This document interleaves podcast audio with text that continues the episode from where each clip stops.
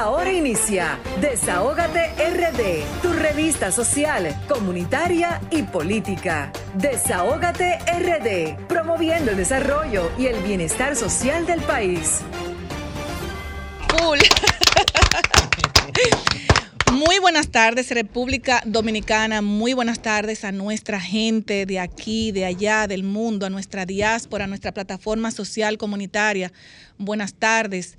Hoy una entrega más de dos horas de programación del programa que pone el oído en el corazón del pueblo dominicano y el programa que es la voz de los que no tienen voz, Desahogate República Dominicana, transmitido por la plataforma number one del país, RCC Miria.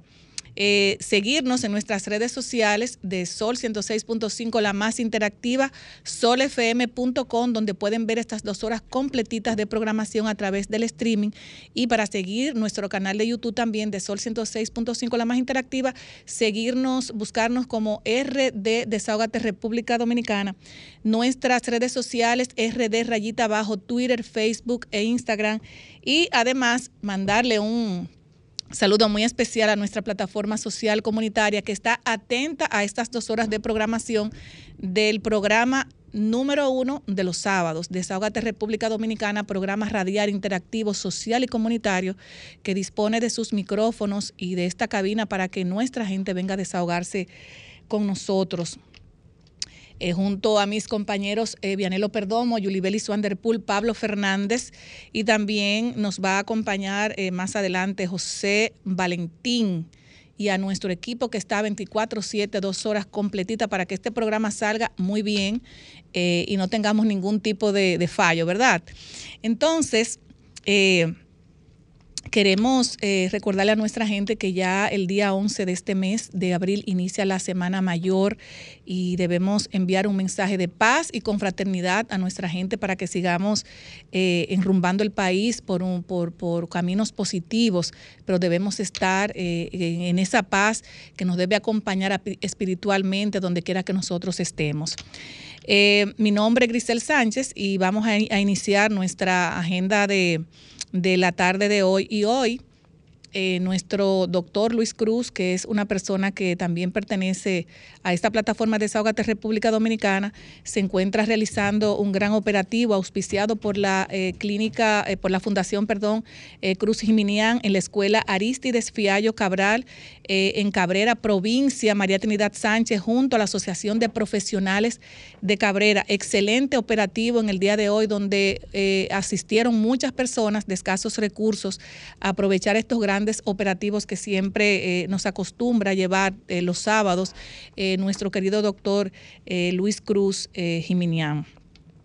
Hoy iniciamos, hoy también tenemos dos celebraciones y hoy día es el Día Mundial del Libro Infantil y Juvenil. Día Internacional de la Literatura Infantil y Juvenil, una forma de llamar la atención sobre la importancia eh, sobre lo importante que son los libros, no solamente para, para eh, no solamente para los niños y los jóvenes, sino para todo el mundo. Los libros son importantísimos eh, porque cuando tú amas leer también así te puedes preparar y ser gran, un gran profesional en el futuro. Hoy también eh, es el Día Mundial de la, de la concienciación sobre el autismo. El autismo es una afección eh, neurológica permanente que se manifiesta en la primera infancia, independientemente del género, la raza y la condición social y económica. Un apoyo y, un entorno adecuado y la aceptación de esta variación neurológica permiten a aquellos que padecen trastornos del espectro autístico de disfrutar de, las mismas oportunidades y participar de manera plena y eficaz en la sociedad. Señores, eh, hoy eh, tenemos un concurso, eh, anunciamos un concurso muy importante a través de nuestras redes sociales y es que vamos a premiar en el Día de las Madres a una madre a la cual usted quiere llevarle el regalo, ¿verdad? Una estufa y una nevera. ¿Cómo lo podemos lograr? Eh, las bases del concurso primero deben ser eh, mayores de 18 años. Eh, envíanos, por ejemplo, debes enviar una historia a través del DM. puede ser de tu abuela, puede ser de tu tía, puede ser de tu mamá, pero debe ser madre. Es muy importante que nosotros invitemos a tres amigos a seguir a nuestra cuenta, darle like a tu publicación, que le den like a la publicación y en la historia que impacte, entonces va a ser la ganadora. Aparte que vamos a tener también otros premios sorpresas para tres madres también eh, eh, adicionales. Hoy, como todos los sábados, tenemos invitados súper especiales y hoy nos va a acompañar Bolívar Batista Taveras, secretario general de País Posible, eh, uno de los, bueno, es el secretario más joven del país, pero en este caso pertenece a País Posible. Hablará de las estrategias de crecimiento de País Posible con miras al 2024. También nos acompañará en el día de hoy eh, César eh, Ramírez, presidente del bloque de Asociación Peravia Valdesia Blopeva. Eh, también es presidente de la Asociación de Productores Boca de Maná y representante de venta de la Asociación de Productores Agrícolas y Pecuaria. Hoy también en nuestra, con nuestra diáspora estará con nosotros Lilian Soriano, que siempre nos trae invitados súper especiales, dominicanos que han progresado en la ciudad de lo, en, la ciudad en Estados Unidos y hoy estará con nosotros el empresario Jorge Casado, eh, propietario de My Corner Grocery Store, ubicada en la ciudad más cotizada del estado de New Jersey, Jersey City. Eh, más adelante vamos a tener estos grandes invitados.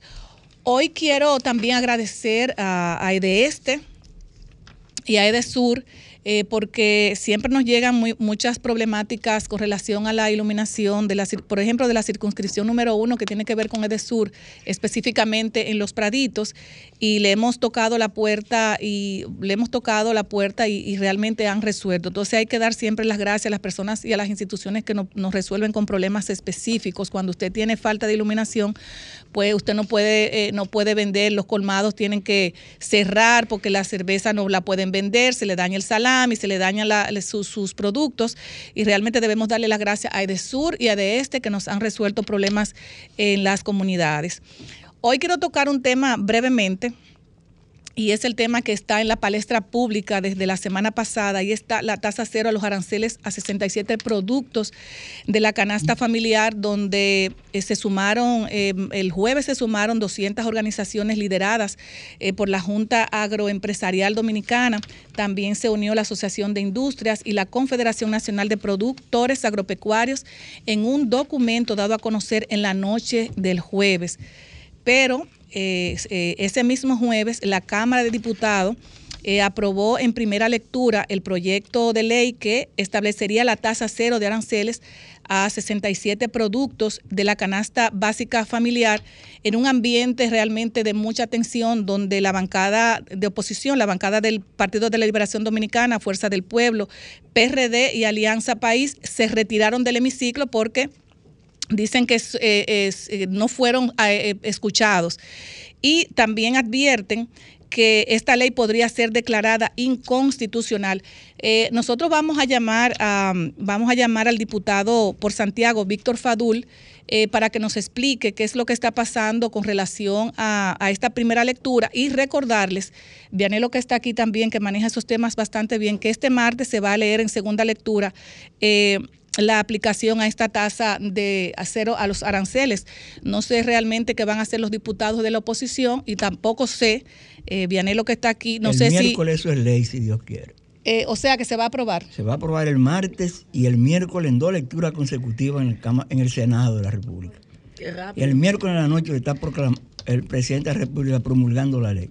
Bueno, entonces yo diría, yo diría, yo diría entonces, yo diría entonces que por eso vamos. Dice Finjus que eso no es inconstitucional. Tenemos, al diputado Víctor Fadul en la línea. Exactamente. Tenemos al diputado Víctor Fadul. Eh, buenas tardes, diputado. ¿Cómo está usted? Bien, bien. ¿Y ustedes? ¿Cómo se sienten? buenas tardes. Por la gracia de Dios estamos bien y darle la bienvenida a Desahogate República Dominicana, el programa que pone el oído en el corazón del pueblo dominicano y el que es la voz de los que no la tienen. Eh, bienvenido a Desahogate República Dominicana. Muchas gracias y buenas tardes a todo el público radio oyente.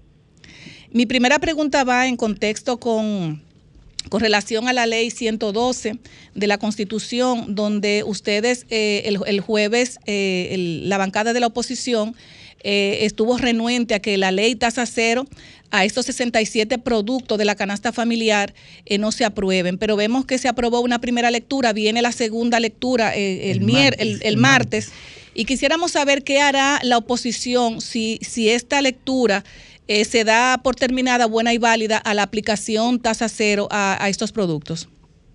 Bueno, nosotros como partido de oposición y como primera fuerza política de oposición en la República Dominicana mantenemos nuestra nuestro rechazo al proyecto porque entendemos que es una estocada mortal a la producción nacional.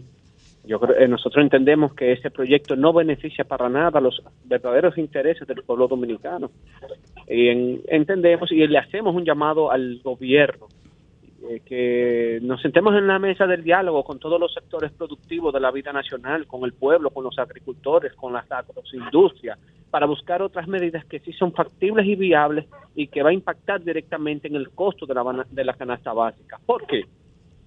Porque en el último año y medio, es decir, bajo la gestión de este gobierno, se han incrementado las importaciones en la República Dominicana y no hemos visto que eso se ha reflejado, esas importaciones, en los precios de la comida en los precios de la canasta básica. El pueblo dominicano no ha sentido eso. Y hoy más que nunca se agudiza la desigualdad social en nuestra sociedad. Hoy más que nunca se pronuncia la palabra hambre en nuestras calles, en nuestros barrios. Entonces, yo creo que bajo la coyuntura actual mundial, no podemos eh, no podemos permitir que el gobierno quiera imponer una ley que afecte la producción nacional y que afecte realmente los verdaderos intereses del pueblo. Yo creo que debe de buscar consenso. Aquí debemos de unirnos todos como dominicanos, abrazarnos y buscar soluciones viables. Y en la votación pasada lo que pasó fue, en mi caso, como legislador, le pedí, le solicité el turno al presidente Pacheco, pues porque en la pizarra decía que era una votación de mayoría simple y en base a la Constitución, su artículo 112 eh, eh, estipula que es una ley orgánica que requiere la dos terceras partes. No nos dio la palabra el presidente Pacheco, eh, entonces pasó la votación y nosotros decidimos como oposición política retirarnos del hemiciclo porque antes de votar el hemiciclo no estaba orientado en la forma de votación. La votación, la, votación puede ser legal, pero es ilegítima, porque los diputados votaron sin conocimiento de causa con respecto al procedimiento de votación. Diputado, el Vianero Perdomo de este lado. Sí, un, placer. En, relación a ese proyecto de ley, más que consenso, lo que tenemos ahora mismo es dos bandos. Un grupo de organizaciones que están en contra de la ley y otros que aparentemente están a favor. Por ejemplo, vimos ayer declaraciones de Servio Tulio Castaño Guzmán, vicepresidente de Finjus, que dice que no es inconstitucional la aprobación de este proyecto. Aparentemente, y según la humilde experiencia que tenemos en el Congreso Nacional, el martes el proyecto pasa en la Cámara de Diputados. Ya los senadores están convocados para el miércoles a las 2 de la tarde.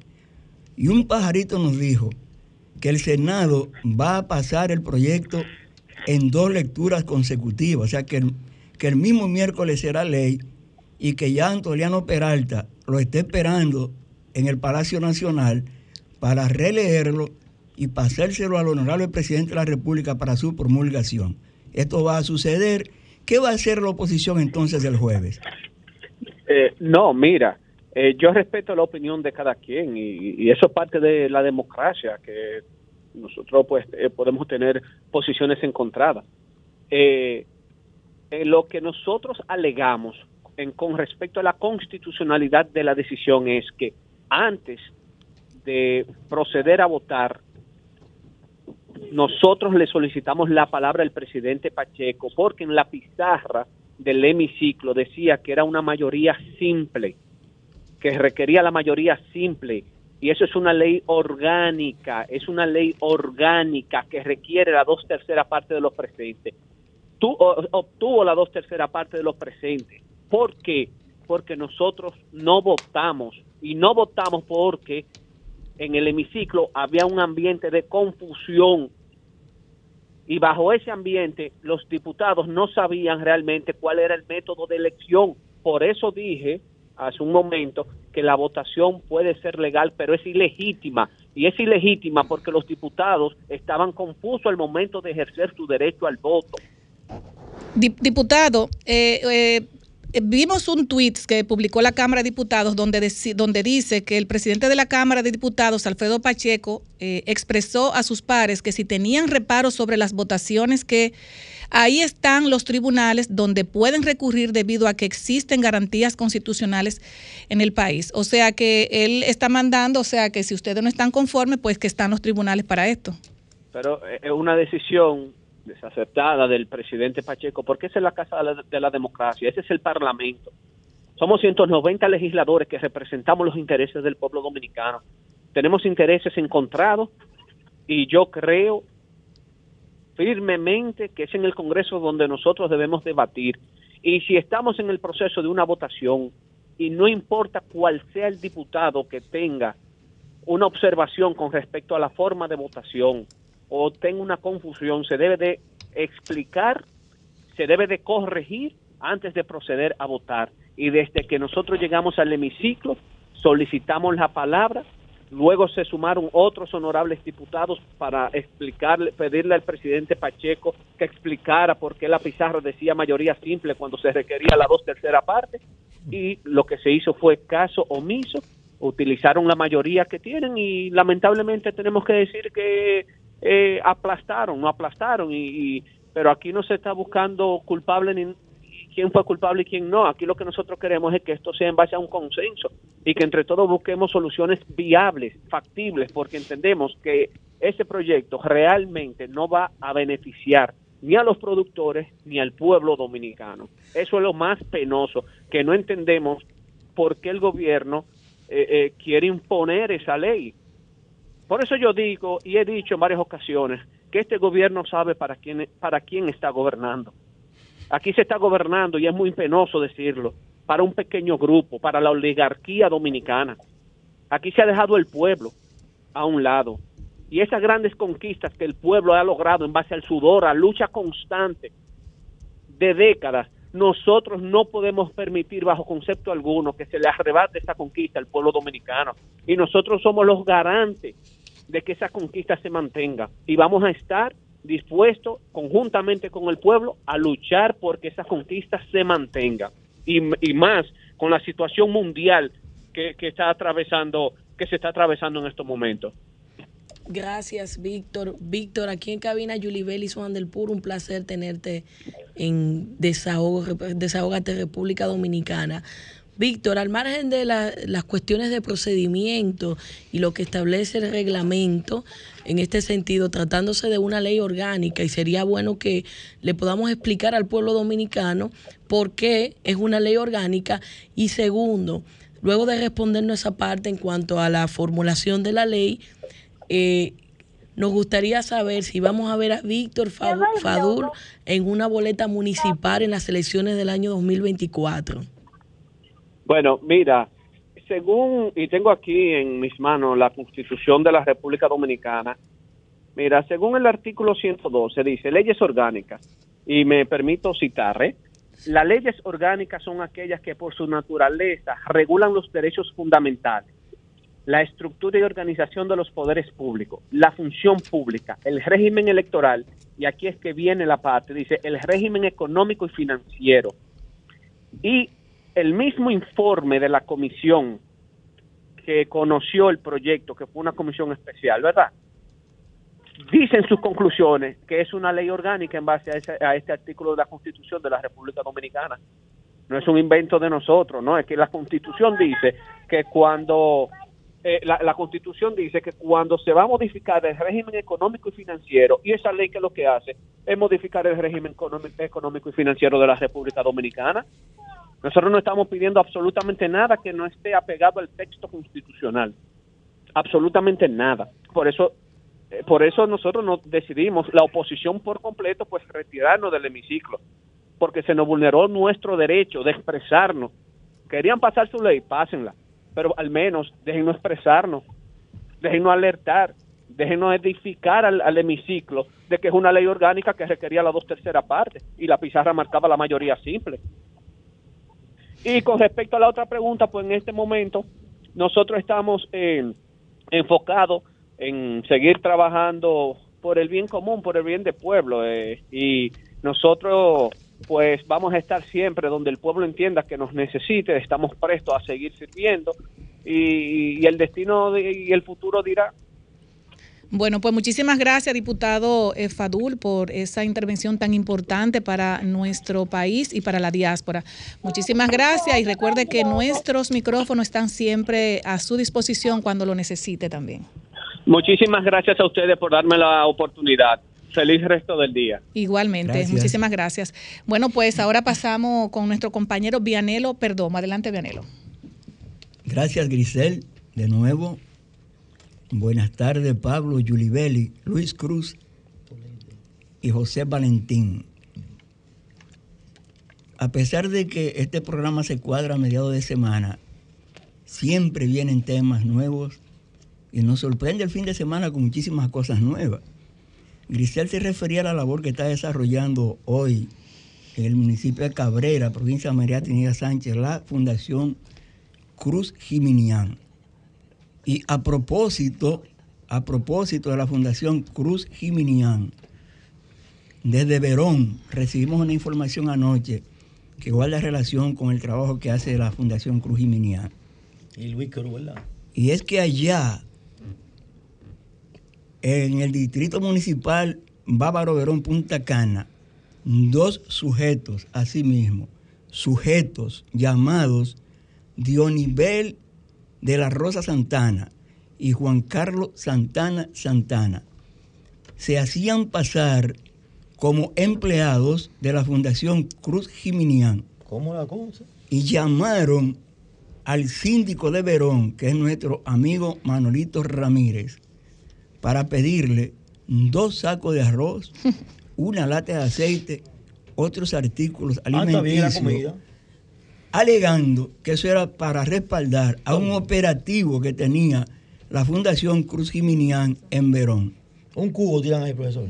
El regidor José de la Cruz llamó al doctor Víctor Dumé, que es amigo de la familia eh, Jiminián. Cruz y Minian. Cruz Camacho, Sí. y se comunicó con el doctor Antonito Cruz Jiminián, quien dijo que esos sujetos, así mismo, esos sujetos, no son empleados de la, Cruz, de la Fundación Cruz Jiminián y que la Fundación había tenido operativo en la región este hacía dos semanas, pero que este fin de semana no. Hábilmente, Arroz y aceite están pidiendo. hábilmente, el regidor Josué de la Cruz le dijo, vengan al ayuntamiento a buscar lo que ustedes están solicitando. ¿Qué? Entonces se comunicó con el coronel de la policía Ay, hombre. y cuando llegaron ellos a buscar su arroz y su aceite, Ay, no. los sujetos Dionivel de la Rosa Santana y Juan Carlos Santana Santana están presos desde anoche y le, le van a, a tomar medida de coerción ¿Qué fue? ¿Por eso? el próximo lunes ¿Por eso? por intentar ese tumbe. ¿Qué? El martes, compañeros y compañeras, 5 de abril, el Día del Periodista, la Agencia Dominicana de Prensa, un organismo nuevo creado por eh, Camila Contreras, que es la presidenta, Ángel Puello, que es el vicepresidente, Luis Moreno Cárdenas, que es el director ejecutivo, tiene como asesor a Oscar López Reyes y organiza un evento que lo está organizando Amanda Curiel, que es el primer foro de periodismo de cara al futuro. Habrán expositores nacionales e internacionales. Quien os hable estará participando en uno de los paneles. Bien. Y junto a esa directiva y al compañero Mario Lara Valdés, agradecemos que nos hayan invitado a esa, a esa actividad. Compañeros, renunció Héctor Marte como director de CER TV. Alega que por problemas de salud. Dicen en el PRM que esos dos años que duró Héctor Marte fue un pago al trabajo hecho con Milagros Ortiz Bosch. A mí no me da que por problemas de salud alguien tenga que renunciar. Porque cuando Hipólito Mejía ganó en el 2000, había siete ministros con cáncer. Y, su- y ellos pasaron su cáncer siendo ministros y no hay problema, solo uno ha muerto de ellos. Lo que dicen es que para la dirección de CERTV va un comunicador o comunicadora que para el 24 es de los pupilos que tiene el presidente Luis Abinader para ocupar una curul en el Senado o en la Cámara de Diputados. Hay por lo menos cinco o seis comunicadores que Luis Abinader lo Pero- está upando Profesor, disculpe. para ir al Congreso Nacional. No, no es Iván Ruiz que va para allá. Los nombres los doy después. Es un, un comunicador o una comunicadora. La comunicadora está vinculada a uno de los partidos aliados al PRM. Y a veces presenta al presidente Luis Abinader. Es uno de ellos. Señores, la situación de las cárceles dominicanas sigue de mal en peor. La llamada carcelita que denunciaron esto ya fue cerrada. Todos sabemos lo que pasó con la cárcel de San Luis. Todos sabemos lo que pasa en la cárcel del 15 de Azua. Todos sabemos lo, lo tremendamente superpoblada que está la Victoria, mientras la nueva Victoria todavía está sin usarse a pesar de que fue terminada. Roberto Santana hizo un gran trabajo coordinando la reforma carcelaria, pero hace falta todavía hacer más en ese sentido. Se nos están muriendo presos todos los días enfermos. Recordamos que Américo Espinal Huet fue Procurador General de la República en el gobierno de Jorge Blanco. Hizo un inventario de los presos, lo que habían cumplido, lo que no habían cumplido. Y allí logró despoblar un poco las cárceles. Yo creo que la doctora Miriam Germán debe hacer lo mismo, porque tenemos muchos presos que han cumplido que no han salido porque le falta pagar una multa o porque le falta cumplir otra cosa. Tenemos muchísimos presos en estado grave de salud y están en esos almacenes De gente. de gente que son nuestras cárceles. Ojalá, ojalá pudiéramos, caramba, hacer que esta situación de nuestros presos cambien. Se abrió el corredor Charles de Gaulle. Y se armó un lío. Bueno, vienen más líos aparentemente porque nos dice, nos dice el Intran que faltan 16 corredores. Juan Ubier y quien le habla decimos que son, que faltan 24 y faltan las rutas alimentadoras. Nos dicen que el tiempo se está agotando, pero no nos podemos ir de aquí sin hablar de las jodidas importaciones. Ay, Bueno, No, de, de ninguna manera, porque oímos al diputado Víctor Fadul hablando de la inconstitucionalidad de esa ley. Otros, como Fijo, como dirigimos, dicen que eso no es inconstitucional. hay un tema entonces. Entonces, ahí hay un tema fuerte. Pero de que será ley la próxima semana, de eso no cabe ninguna duda.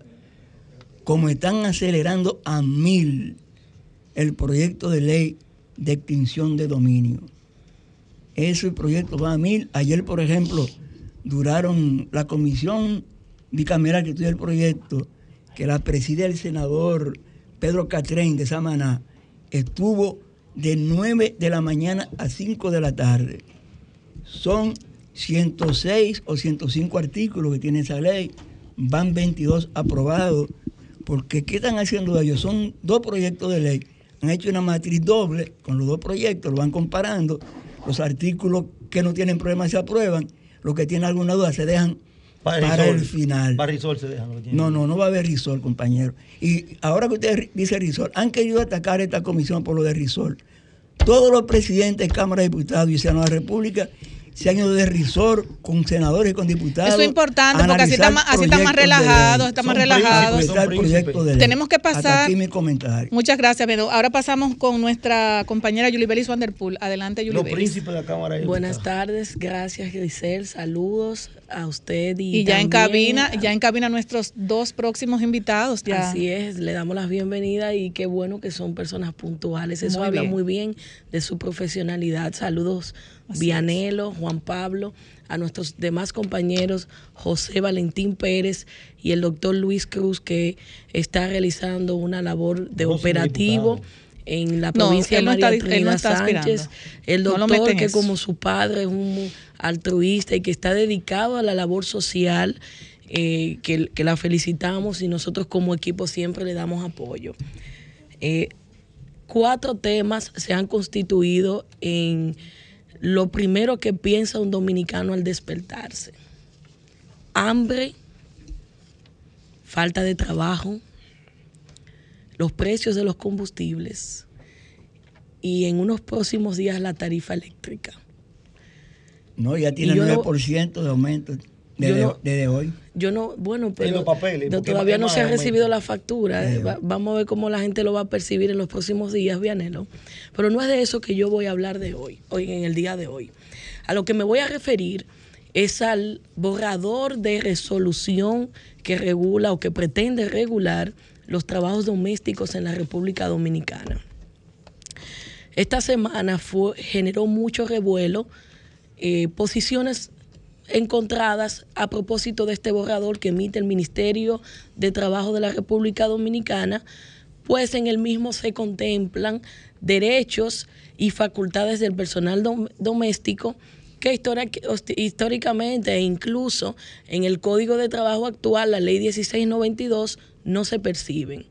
Y para citar algunas de las novedades que esta, este borrador de resolución estaría incorporando, es que de entrar en vigencia la resolución que se pretende emitir por el Ministerio de Trabajo, los trabajadores domésticos deben estar inscritos en la seguridad social, recayendo en su empleador doméstico la obligación de inscribirlo y en consecuencia pagar lo que corresponde a la cuota como empleador. Segundo, tiene la obligación el empleador doméstico también de otorgar el preaviso en tiempo o en pago cuando termine el contrato de trabajo. De acuerdo a las disposiciones actuales del Código Laboral, los trabajadores domésticos y voy a hablar de los, de los trabajadores domésticos porque cuando se dice doméstico entendemos que solo es la persona que nos ayuda en los quehaceres del hogar. No, toda persona que está eh, dedicada a una labor vinculada a los quehaceres del hogar, ya sea la jardinería, la seguridad, siempre que ésta no tenga como fin el lucro, que sea contratada directamente por la ama de casa o quienes tienen el control de esa casa son empleados domésticos, los porteros de una casa, los, eh, como dije anteriormente, un jardinero, el chofer que nos lleva al niño al colegio, siempre que esta labor no esté vinculada a una labor que genere un lucro económico, será un trabajador doméstico. Entonces, en ese sentido, a la entrada en vigencia esta resolución, todo ese personal que nosotros tenemos en esas condiciones legales, como indica el Código Laboral, estaría eh, facultado y recaerá una obligación en el empleador doméstico de inscribirlo en la seguridad social y otorgarle el preaviso una vez concluya el contrato de trabajo. A la fecha lo que establece el Código de Trabajo es que cuando termina el contrato laboral y durante el desarrollo y ejecución de ese contrato doméstico, deben recibir los derechos adquiridos correspondientes, que de acuerdo a la ley son el salario de Navidad o salario 13, la, el- el- la regalía pascual y, el, y la- las vacaciones una vez son vencidas. Esto se sumaría el tema del preaviso, que de acuerdo al código se da de manera escalonada. Si un trabajador tiene de, de tres de tres meses hasta los seis meses, recibe un preaviso que es equivalente a siete días, que si no se lo otorga el empleador en tiempo para darle la oportunidad de que haga gestiones de trabajo, tiene que pagarlo en dinero, proporcionar al salario mensual que éste recibe. Y asimismo, de seis meses a un año, la, la proporción es de 14 días y a partir de un año son 28 días de preaviso de manera indefinitiva. Este es un derecho que hasta la fecha no, estaba, no está contemplado en el Código de Trabajo. Y si bien hay el, convenio de, eh, convenios de la OIT han contemplado la, el tratamiento igualitario para los empleados domésticos a los demás empleados ordinarios, los convenios de la OIT tienen fuerza de ley en la República Dominicana porque nosotros somos signatarios y esta, este convenio se decidió en el año 2013, no es ejecutorio aún. Ahora bien, hay un tema y es que cómo va a ser asimilado en, en los dominicanos el hecho de que el que tenga una doméstica, y a mí me causó mucha, mucha, una sensación divertida escuchar a un legislador decir, bueno, el que no tenga las condiciones, que no contrate una muchacha en su casa porque ya de verdad estamos muy apretados con la canasta familiar, el alza de los combustibles, para además eso. Pero ese no es el camino que nosotros debemos llevar como sociedad. No todo es metálico. Aquí hay un tema de derecho fundamental, que es el derecho al trabajo y un trato digno. Y aunque mucha gente por ahí ha dicho que no está de acuerdo con esto, yo lo veo desde el punto de vista de los derechos fundamentales de la gente, de que haya dignidad en el trabajo sin importar el tipo de contrato de trabajo. Y yo no veo mal que haya protección de seguridad social para un empleado doméstico.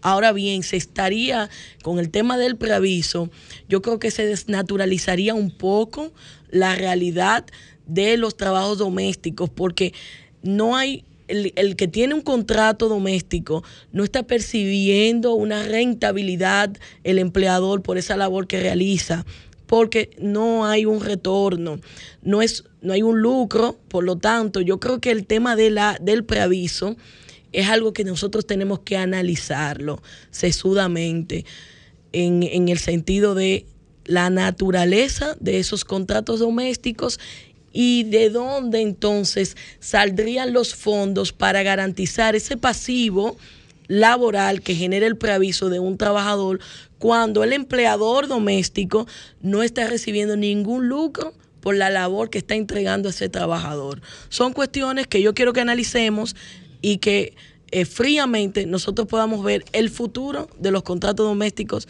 en la República Dominicana. Bueno, muchísimas gracias, Yuli Vélez. Tenemos en la línea 2 a la, a la diputada Verónica Contreras eh, eh, por Sánchez Ramírez. Buenas tardes, diputada, ¿cómo está? Muy buenas tardes, buenas tardes. Por aquí estamos bien, gracias a Dios. Bienvenida a Desahogate República Dominicana, el programa que pone el oído en el corazón del pueblo dominicano. Eh, vimos eh, recientemente que la Cámara de Diputados aprobó eh, específicamente el jueves en primera lectura el proyecto de ley que establecería la tasa cero de aranceles a varios a 67 productos de la canasta familiar y donde vimos que la bancada, la oposición dentro del cual estaba el Partido de la Liberación Dominicana, Fuerza del Pueblo, PRD y Alianza País, donde se retiraron del hemiciclo. Nos gustaría su, su postura con relación a este caso. Así es, nos retiramos, eh, qué bueno que, que tratamos este tema, nos retiramos porque fue algo, fue algo fuera de lugar, eh, esa forma en la cual el presidente de la Cámara de Diputados sometió ese proyecto, ya que eh, no podía, no podía someterlo con mayoría simple sin avisarlo. Es un proyecto de ley, un proyecto de ley orgánica.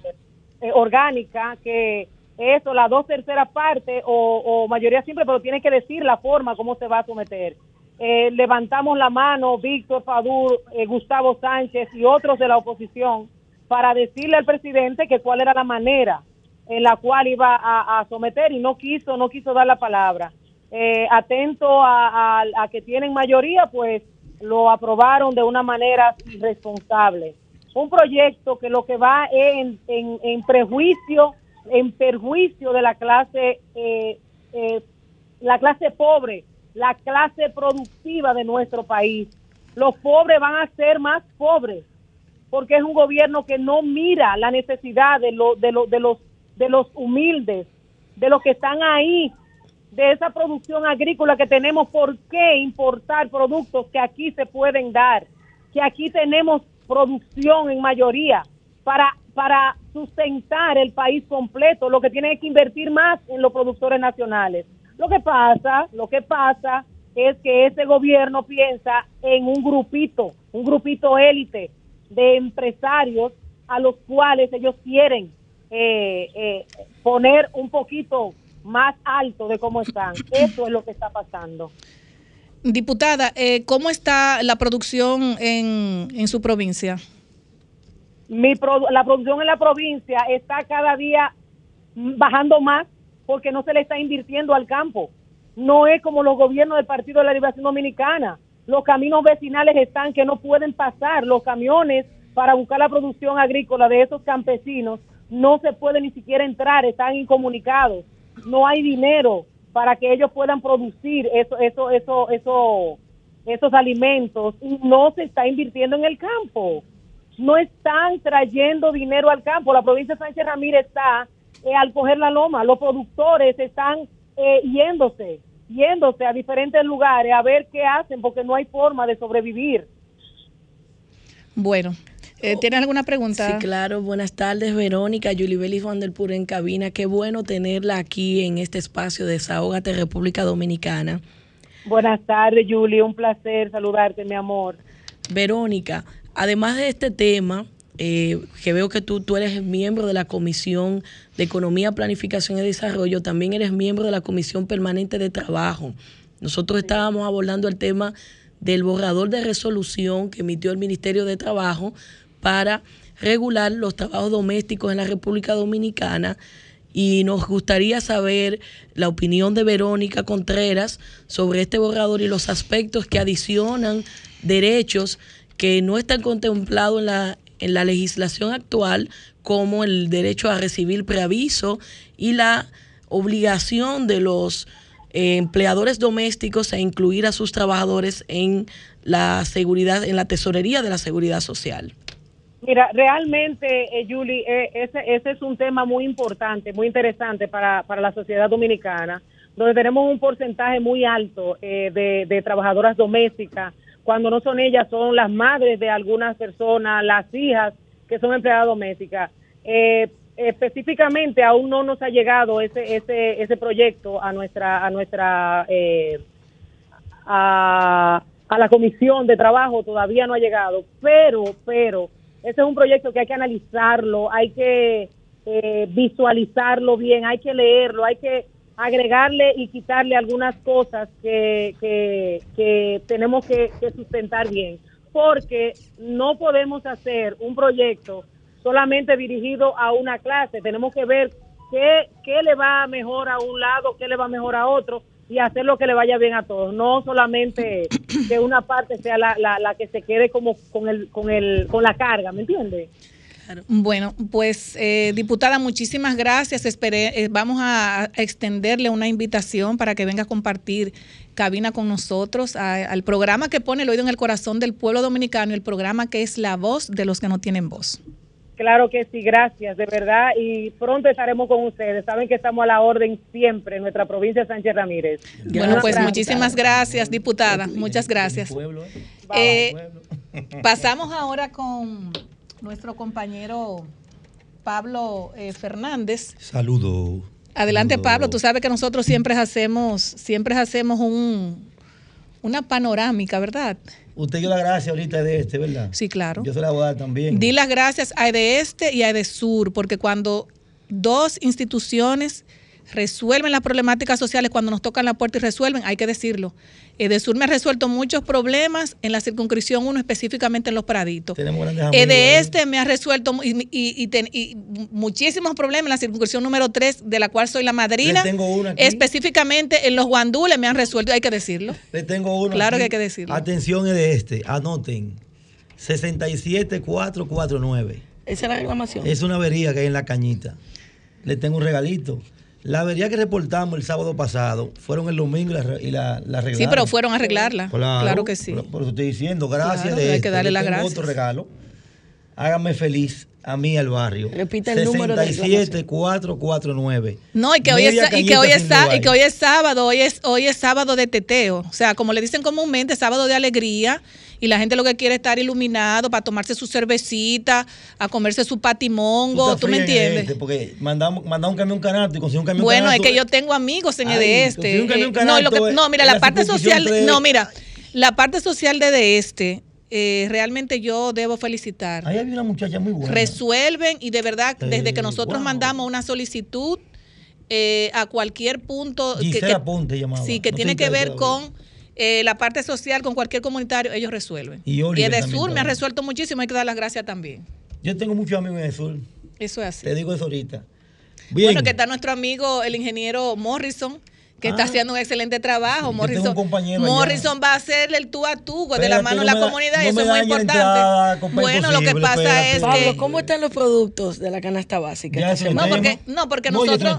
¿Cómo que no? No, tanto caro. nosotros iniciamos. Igual no, que la luz. No, lo que pasa es que nosotros Igual que la iniciamos. luz. Igual que de este de Sur y de Norte le metieron un 9% hoy. Pero 9% en el papel. El aumento es mayor. Ah, bueno. No, lo que pasa es que. Ahí déjame me de- llegó mil pesos más la luz. Por eso estoy diciendo. Yo, por ejemplo, pagaba 1.300 pesos. Ahí y me me llegó de llegó 2.100 pesos. no a un hogar le llegó la luz. Bueno, pero la gente, com- la, gente, la gente compra su pote Rómulo y no importa lo que le aumente. Ah, porque ¿Estás de acuerdo con eso? porque lo No, no, yo, yo no estoy. Mira, no, déjame entonces. decirte algo. No, no, no. ¿Tú estás de acuerdo con eso? No, no, no, espera, que ustedes me Pablo, yo teléfono malinterpretan. mismo, Pablo, líder, No. lo mismo, ¿tú estás de Ustedes me malinterpretan, no, lo que No. pueda llamar que Eh, llame. Pablo, ya, líder, Si, ¿estás de si acuerdo cuánto está pagando de luz. Oye, lo que pasa. No, no, no, no. Ustedes, no me, ustedes me están malinterpretando. Yo no estoy de acuerdo con, ninguna subida de productos ni energía eléctrica. Lo que pasa es que todos debemos ser corresponsables cuando tenemos una energía eléctrica y más ahora. A veces, por ejemplo, tú estás en la casa y tú quieres que la energía eléctrica te llegue económica.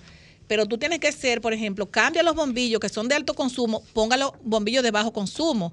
El abanico, cuando usted salga de la habitación, perdón, para- perdón, el abanico, el abanico cuando usted salga de la habitación, el que tenga abanico, que tenga aire, que lo apague, uno usted lo deja prendido. Usted- Entonces, comunicaciones ah, muchas veces la gente, no, yo no estoy defendiendo ni a Destur ni a nadie, yo estoy, de- yo estoy defendiendo que hay que ser responsable, no, que hay que ser responsable. Daban charla antes los barrios No, no, no, es que hay muchas personas. Eh, eh, eh, Pablo. Yo yo, recuerdo. Mira, muchos de los que estamos aquí, muchos de los que estamos aquí, yo estoy segura que cuando sale del baño no apaga el bombillo. Mira, te están llamando. Bueno, mira, aquí tenemos- el teléfono. A ver qué dice la gente. Sí, Ah, vamos no, a ver qué buena. dice la gente. Buenas tardes. Sí, sí, gracias. Buenas tardes. Adelante. Mire, usted sabe que todos eh, sabemos que hay situaciones que están aconteciendo eh, que pues ameritan algunas cosas al, al, al alza. Usted sabe qué es lo que pasa, que quienes nos gobiernan, a los cuales respeto porque ganaron con el voto del pueblo en, en- en libre en democracia, en una libre elección, pero es que llegaron ahí diciendo que iban a hacer tantas cosas con respecto a los que nos gobernaban en ese momento, que ahora se les hace difícil venir a decir esas cosas. ¿Por qué? Porque son excusas. Criticaban el tema de la luz, criticaron Punta Catalina, criticaron el manejo del tema del COVID, criticaron los préstamos, lo criticaron todo. Y ellos no cogieron el gobierno fuera de una crisis.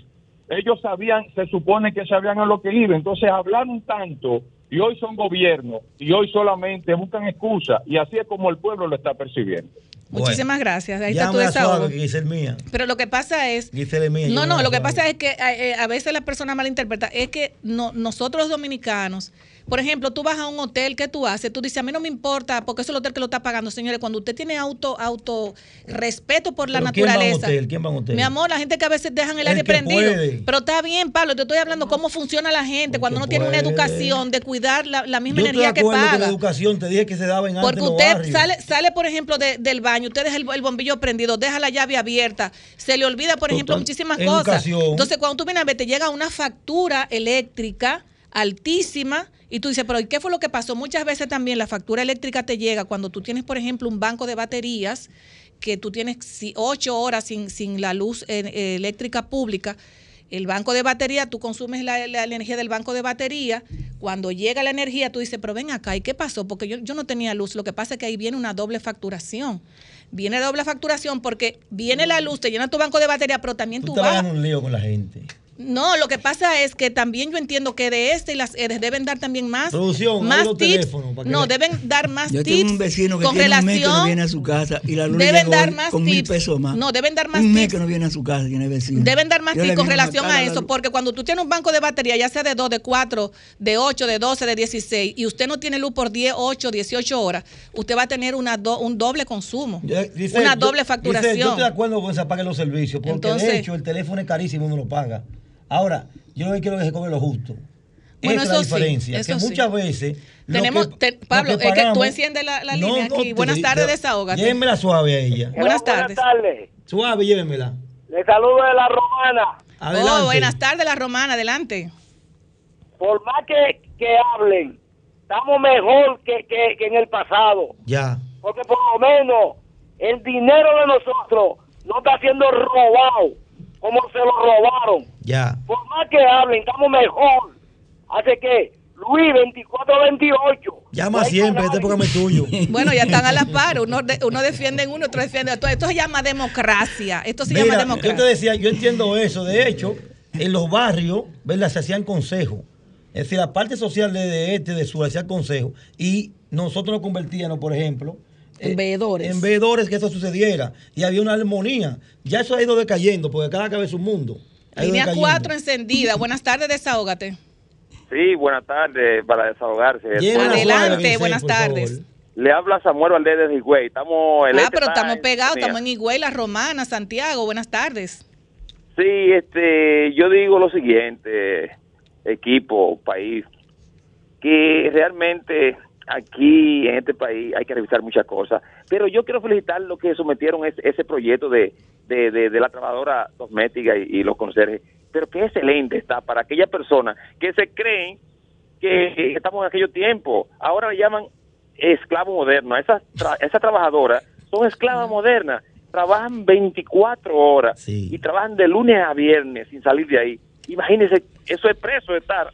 Y realmente yo felicito porque mire, y, o mejor dicho, escúcheme, es, es difícil esa, esa situación. Yo le hago un llamado que siga ese proyecto. Lo que puedan pagar, que contraten eso- esos servicios y lo que no, que lo hagan ellos mismos. Porque en los países, en los países de Europa, eso no existe. es de que trabajadores, usted tiene que cocinar, lavar, todo usted tiene que hacerlo. Entonces aquí hay personas que, que, que creen que pueden tener su servicio y los y los que lo maltratan. Esto dijo, dijo una comunicadora, oye lo que dijo una comunicadora. Las trabajadoras se comen la, la mejor carne y ahora quiere también ni que, que la liquiden. Y que, Fue Hipólito que dijo eso. No, no, no. Eso Ah, pero muchísimas gracias, muchísimas gracias. Eh, bueno, vamos a tomar la otra línea porque vamos a, vamos a. Señores, yo tengo cuatro términos desarrollados. Buenas tardes, desahógate. La línea Aló. está en full. Buenas tardes, desahógate. Sí, buenas, tío. Dionisio, buenas tardes. Dionisio de Están full las líneas, señores. Buenas tardes. Nunca, oye, nunca los abandonaré. Ay. Eso, eso tú lo puedes asegurar. Oye, yo tengo tres temitas. lo voy a ¿Qué? sacar. Ah, pero dice que poner una Oye. silla aquí. El primer tema, mientras ayer criticaban al gobierno del PL Danilo Medina con la visita sorpresa a los campos, era una crítica realizada, pero dejaba su... Tiene que bajar el volumen allá. Él siempre dejaba la producción nacional porque era amigo del campesino. oye mal. Vuelve a, llam- vuelve a llamar, entonces, Dionisio. Vamos a Dionisio, tienes que volver a llamar porque hay un Desahógate, feedback. buenas. Hay un feedback. Déjame, rep- Vamos a tomar la déjame última llamada para irnos a una pausa. Buenas Déjame tardes. repetir la avería para ver si me resuelve. Buenas tardes. Buenas. Oye, uh, llamó uno ahí hace poco rato de que, diciendo que, que ahora estamos mejor que antes.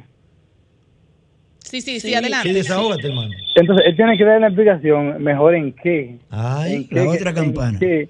Tiene que explicar que en qué estamos mejor. No de Libertad de que antes. expresión. Democracia, Bueno, democracia. pues muchísimas a gracias. una- una. Señor, vamos a tomar una porque si nos llevamos, no vamos una a darle entrada a señores. nuestra primera entrada. Desahógate, Buenas tardes.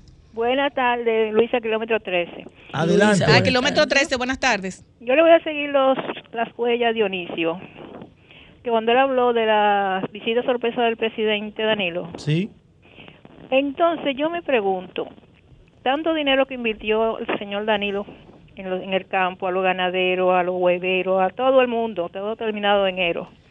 Entonces ellos se quejan, es que ellos no economizan, ellos no, no hacen un, un, un, un abono, un- un- una economía para, para los tiempos malos.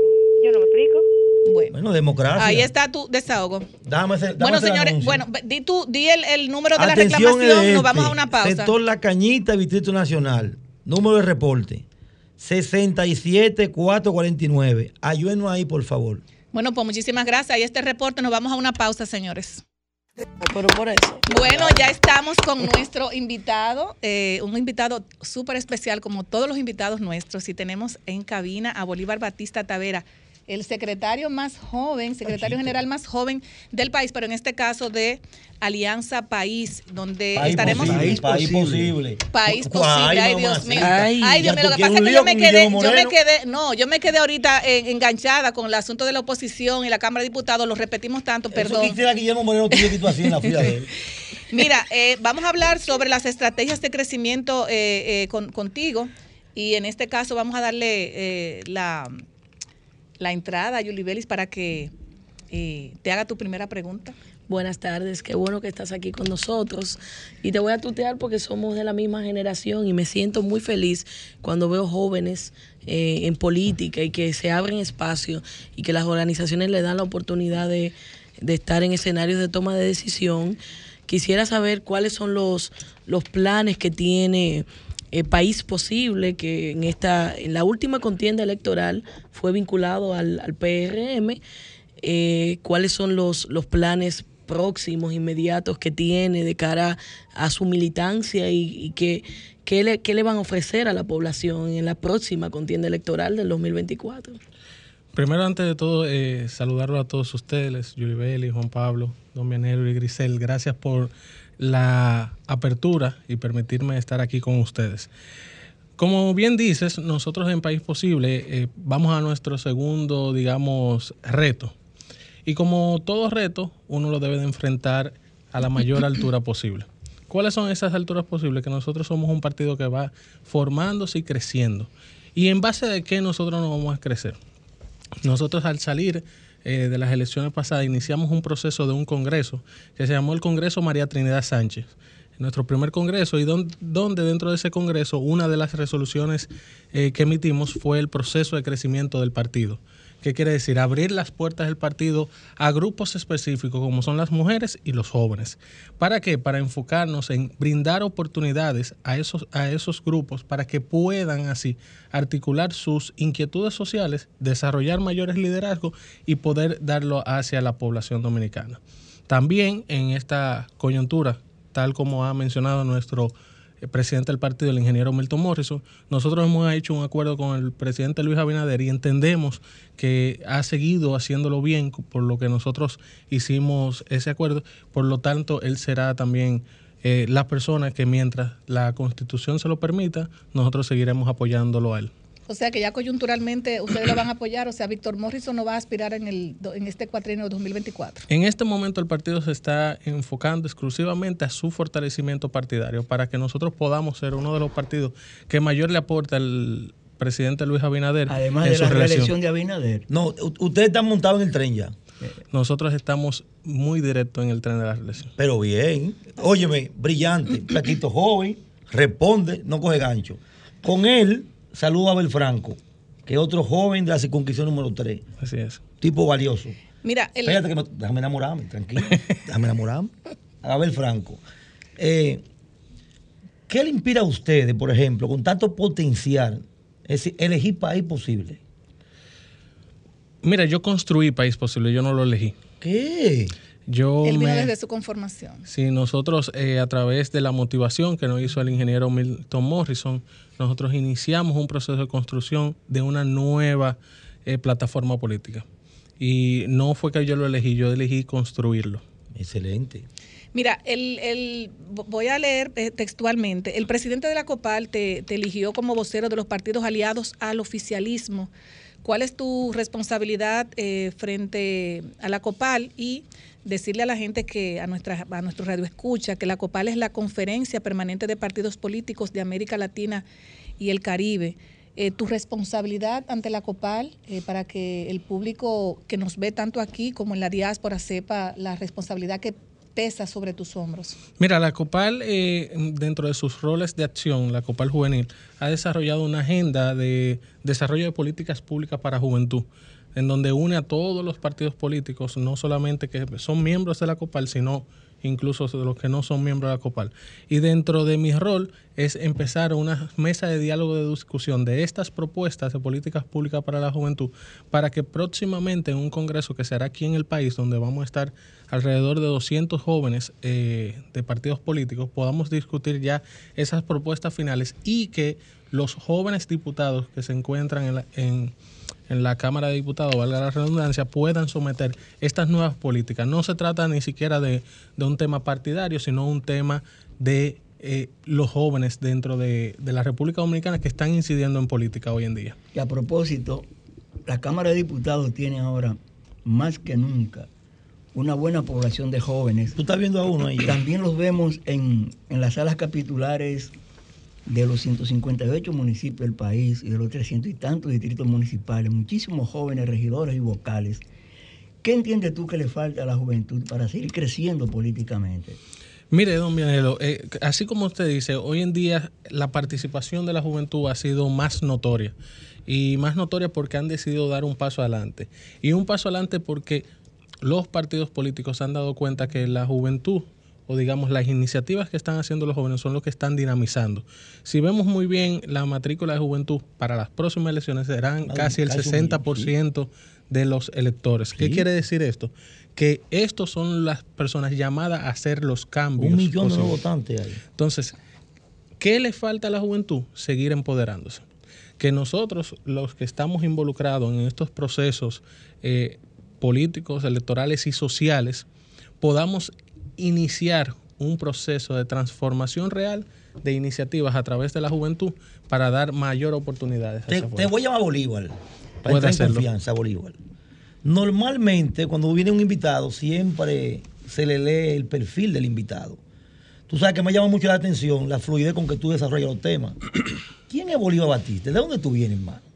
Bueno, eh, Bolívar solamente es un joven eh, preocupado que durante su desarrollo eh, y gracias a la oportunidad que me han podido dar, me pudo dar mi madre, pude estudiar, desarrollarme y que formé parte de una organización que dentro de esa organización me seguí formando socialmente, que es una organización a nivel mundial que se llama JCI, antiguamente llamada JACIS.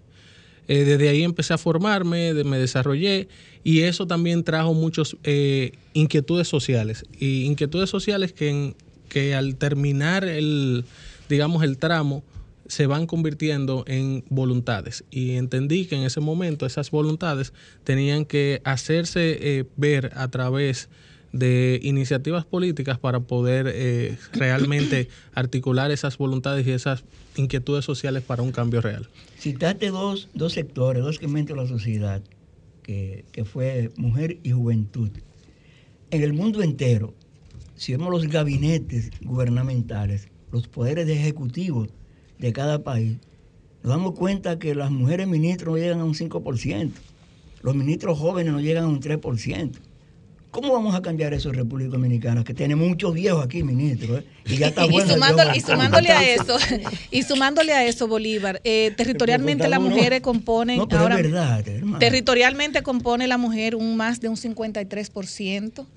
Eh, eso es aparte de la, de la, del atractivo que tiene la juventud para cualquier organización política. Eh, ¿Cómo está compuesto País Posible estructuralmente?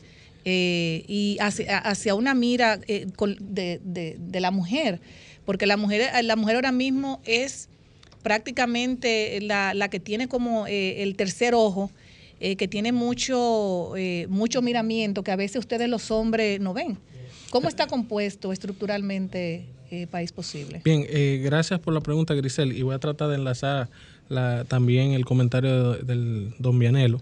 País Posible, eh, como entidad política, nosotros hemos visto eh, que la mujer y la juventud son entes muy importantes para nosotros.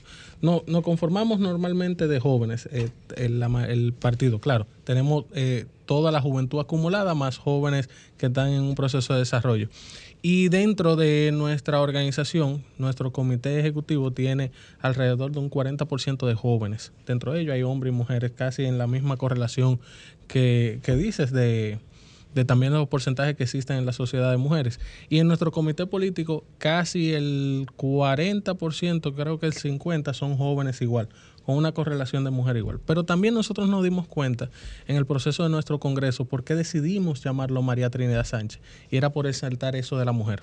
Por exaltar eh, el trabajo y la dedicación que las mujeres han dado. Y también que nosotros entendemos, y es una frase que siempre dice el ingeniero Morrison, en que el Partido País Posible debe ser un, un espacio en donde las mujeres vengan a seguir transformando la sociedad dominicana.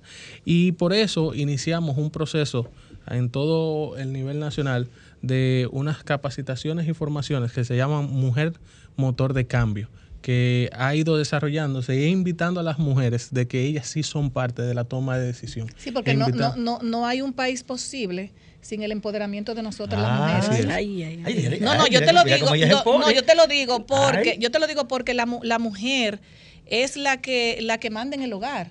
O sea, La mujer sabe. tiene, el, el- la, la mujer es batuta y constitución ¿Qué del hogar. Entonces yo entiendo que eh, no hay país posible sin el empoderamiento de la mujer. No, y nosotros lo entendemos tan claro. Incluso yo siempre digo que la, la composición del país es que la mujer es el 53% de la población, pero es la mamá, hermana y novia y pareja del otro porcentaje Y que el le queda. 2,5% en los gobiernos, que no me ha contestado eso. Ay. 2,5% en todos los gobiernos del mundo. Mire, son las pero mujeres. tú En sabes- todos los gobiernos usted del sabe mundo, que. No de- le hacen caso a las mujeres, a los presidentes No, de la pero va a ser diferente, Vianelo, ya. ¿Cuándo? La mujer, la mujer, estamos, la mujer estamos, estamos ¿Será cuando, mi, avanzando. será cuando mi nieta sea presidente de la República? ¿Qué? No, no, no Pero- podemos ser tan, tan negativos. pero Vianelo. mire, eh, hemos avanzado no soy mucho. negativo, ¿eh? Los Él te va a responder cómo Los gobiernos no toman en cuenta a las mujeres. Pero no las toman en cuenta. él te va a Ni los ahora. partidos siquiera. Mire, mire, don Vianelo, yo digo que es un proceso de transformación que debemos seguir avanzando. ¿Qué ha pasado con el gobierno de la República Dominicana en, en esta ocasión? ¿Cuántas personas nosotros tenemos jóvenes actualmente en los diferentes ministerios, en los diferentes... Como, eh, como directoría encargado, no como ministros. no, y como, y como viceministro, usted tiene una gran cantidad de jóvenes, pero así también, y usted lo mencionó, en las salas capitulares, también en, en- en las cámaras de diputados. ¿Quién es la, vicepre- eh, la vicepresidenta de la Cámara de Diputados? Una es una muchacha joven. No la dejan ni hablar. De 28 años. Ni hablarla. Bueno, pero ese espacio lo tiene que buscar ella, Vianelo, porque cada quien tiene que buscar su espacio y ganárselo también. Pero estamos avanzando. yo- Y- Claro. Igual la vicepresidenta de la, de la sala capitular del Distrito Nacional, otra joven, una mujer joven. Es decir, eh, que paso a paso uno va ahí encaminándose a esa transformación que usted tanto anhela, pero esa transformación se da con el empoderamiento. de Cuando. Pacheco se enferma, Bolívar. no hay sesión, se suspende la sesión. No, Vianelo está, Vianelo está empoderado y me gusta eso porque está a favor de nosotros las mujeres. Pero yo quiero- Bolívar, dijiste hace unos minutos que el presidente lo está haciendo bien. Entonces, eh, quiero que nos digas qué está haciendo bien el presidente y en ese periodo que ustedes como, como país posible lo apoyarían en una posible eh, reelección, ¿qué entiendes que debe cambiar la dirección del PRM y el presidente como jefe de Estado? Pero él fue claro, él, él- él dijo el presidente. oíste. No, vamos a ver.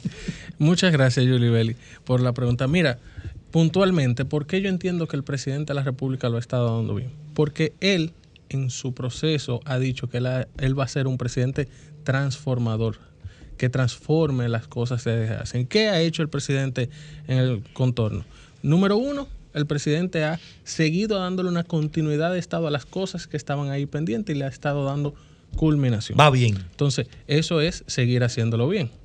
Número dos, él ha propuesto reformas trascendentales, pero sobre todo no la ha propuesto de su boca y su imposición, sino que le ha dado la oportunidad al pueblo dominicano que pueda en ese mismo contexto decir si quiere o no quiere esas, esas transformaciones o reformas. Y le ha dado la oportunidad tanto a los sectores políticos, empresariales, de tomar su decisión también eso. Y sobre todo que ha desentado muchísimo los procesos, digamos, de burocratización del Estado, que ha permitido que el Estado empiece a manejarse y a diversificarse en otras maneras, para que así puedan dar un mayor servicio a la sociedad. Entonces, en dos años, las cosas que van encaminando se están haciendo bien. Y si vamos a ver también la forma que se manejó el tema de la pandemia, lo hizo bien y ha sido referente ante el mundo de cómo se manejan eh, temas de pandemia. Esa, entre otras acciones que ha- eh, se están desarrollando, que han venido eh, haciéndose y dándole el frente a la sociedad dominicana de los temas más controversiales, siendo más comunicativo, siendo más abierto a la sociedad y siempre expresándole cuáles son las condiciones sociales que él plantea, pero sí escuchando a cada uno de los dominicanos. Bolívar, tenemos, tenemos que ya despedir. eh, No, nos no, gustaría, no, una no, pregunta. nos gustaría, nos gustaría, porque vamos a entrar con el próximo invitado, nos gustaría que tú le envíes un, un mensaje a esa juventud que luego de esta, de esta pandemia eh, se han, están como en, en, en ostros, o ¿cómo se dice? Cuando la os- ostro- ostrizado. Mm, No, no. o sea, ¿cómo se- están como, como, como en esa nebulosa, eh, eh, en ese círculo vicioso mareados. que no saben qué hacer en estos momentos. Me gustaría que tú le envíes un mensaje a esos jóvenes eh, que nos están escuchando en estos momentos, tanto aquí como en el exterior, eh, para que, nada, que tú le, le digas algo bonito. Miren, eh, normalmente una de las frases que yo siempre escucho que a veces eh, siempre trato de discutir con ellas es que cuando dicen la juventud, divino tesoro, el futuro. Así es. La juventud no es el futuro, la juventud es el presente. Es el presente de empezar a crear y cambiar cosas, de dar pasos para que la próxima generación que viene pueda tener transformaciones. Si hoy en día cada uno de los jóvenes no empiezan a dar un solo paso de transformación y de cambiar las cosas, mañana no podemos cosechar. Así es. Entonces, lo invito a cada uno de los jóvenes eh, que están escuchando de la República Dominicana y de los que están también en el exterior, que puedan empezar dando un paso, un paso hacia las cosas que deseen, que dejemos en este momento de quejarnos y empezar a actuar. Y que si tienes la inquietud de hacer algún proceso, hazlo. Inicia y empiezas a trabajar en eso, sin miramiento de qué dirán, porque al final solamente son las acciones de cada uno de nosotros que va a repercutir en el mañana. Bolívar. Y para finalizar brevemente, Bolívar, para finalizar brevemente. Bolívar, si aspiras a un puesto de elección popular, ¿por qué demarcación te toca? Todavía no tengo la inquietud de aspirar en lo próximo a, a ninguna posición porque ahora mismo me estoy enfocando bajo mi rol que es secretario general del partido en construir una plataforma más sólida y, y fuerte para poder más allá. Un diputado aspirar. así nosotros necesitamos. Muy bien, muy bien. Bueno, pues muchísimas gracias, eh, Bolívar, por tu Boris casi no sabe. por tu participación con nosotros y estos micrófonos a tu orden siempre para cuando tú quieras venir a desahogarte con nosotros. Mira, esa puerta está ahí para ti. Muchísimas gracias y gracias a ustedes por la invitación. Igual le digo que estamos a sus órdenes. Bueno, pues muchísimas gracias, señores. Vamos a una pausa y luego volvemos. Esto lo dice. Buenas tardes, pero nos están como cogiendo desapercibido. ¿Qué es lo que pasa? Esto En está muy vivo, rápido. en vivo. Es que esto es en vivo, esto es en, vivo, señores. Y nuestro próximo invitado ya con nosotros, eh, César Ramírez, presidente del bloque de asociación Pera, de la asociación de, De asociación de productores Peravia, Valdesia, Blope- Blopeva. Y también presidente de la Asociación de Productores Boca de Mana. de Mana, Mana con acento en la A de Mana y representante de ventas de la Asociación de Productores Agrícolas y Pecuarios. Buenas tardes, bienvenido a Desahogate República Dominicana. Muy buenas tardes. Gracias por invitarme a su tan escuchado programa. Bueno, eh, eh, vamos a iniciar con Vianelo Perdomo para que le haga la primera pregunta.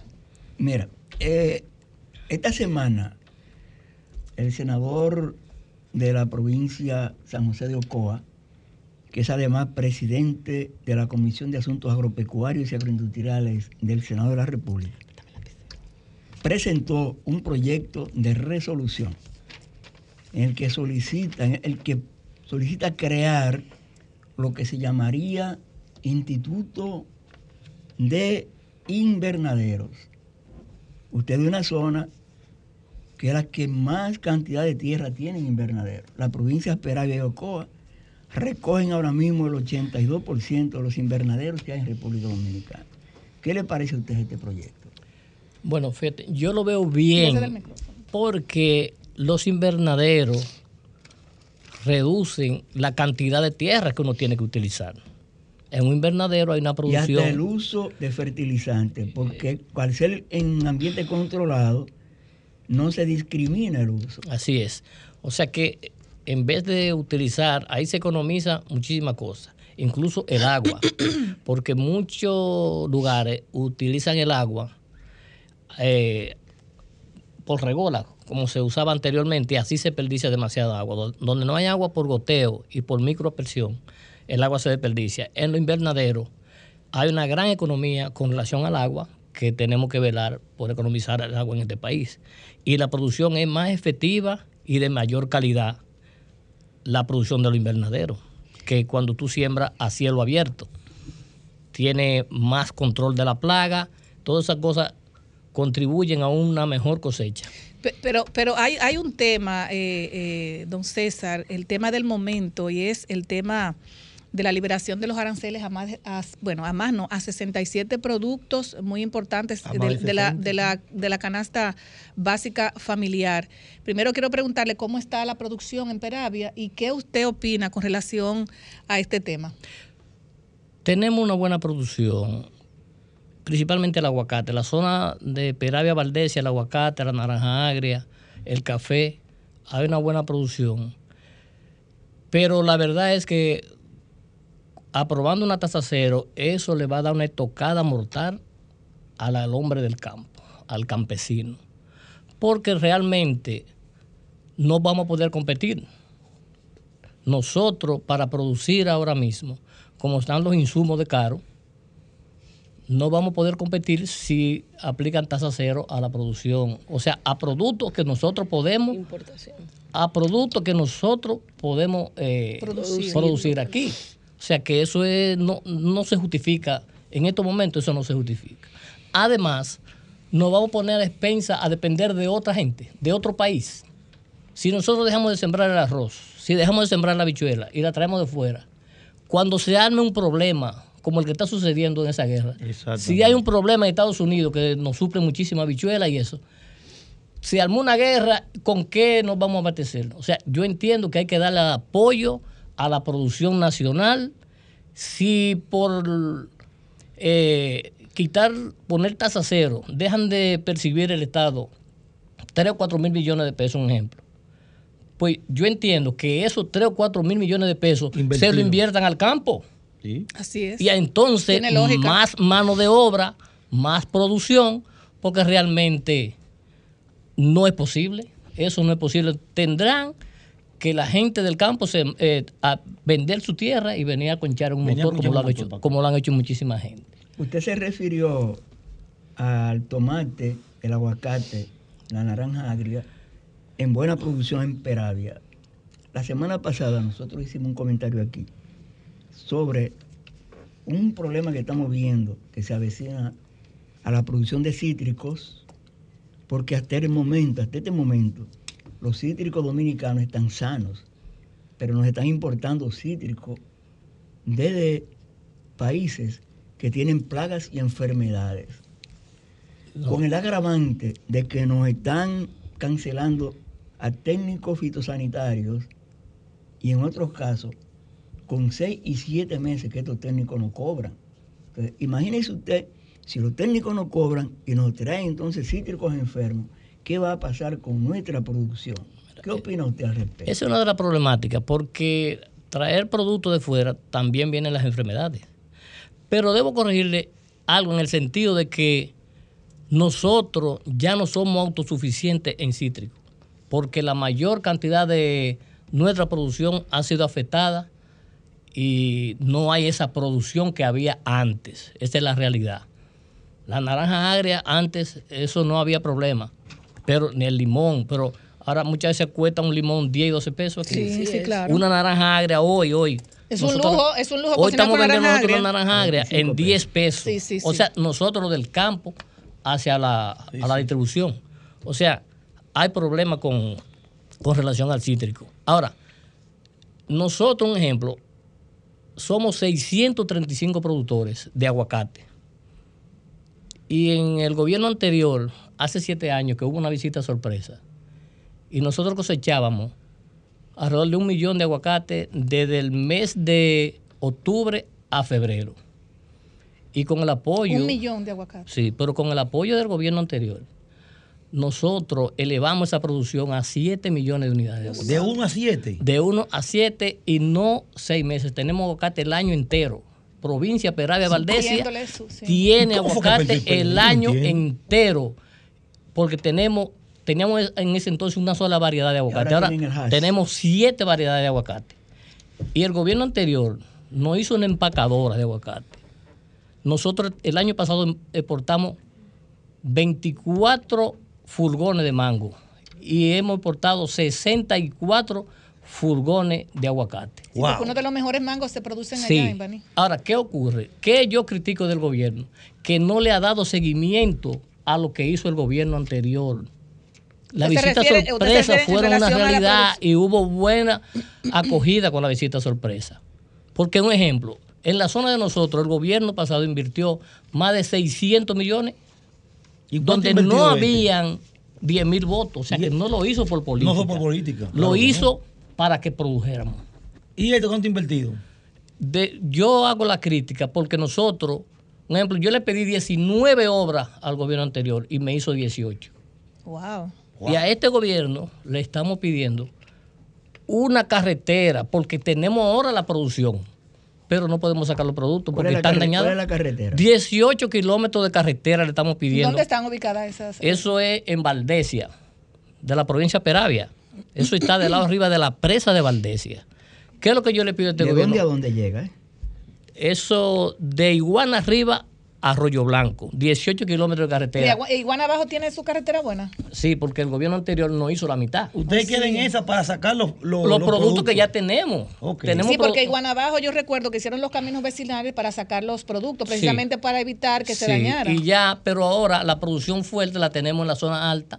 E y no tenemos caminos vecinales ni tenemos la Ahí está a-. Entonces, nosotros le hacemos un pedido, un llamado. Llamado de línea Ascensión, y a de Salazar. Sala- ese programa lo tenía la EGI, donde está el ingeniero Salazar.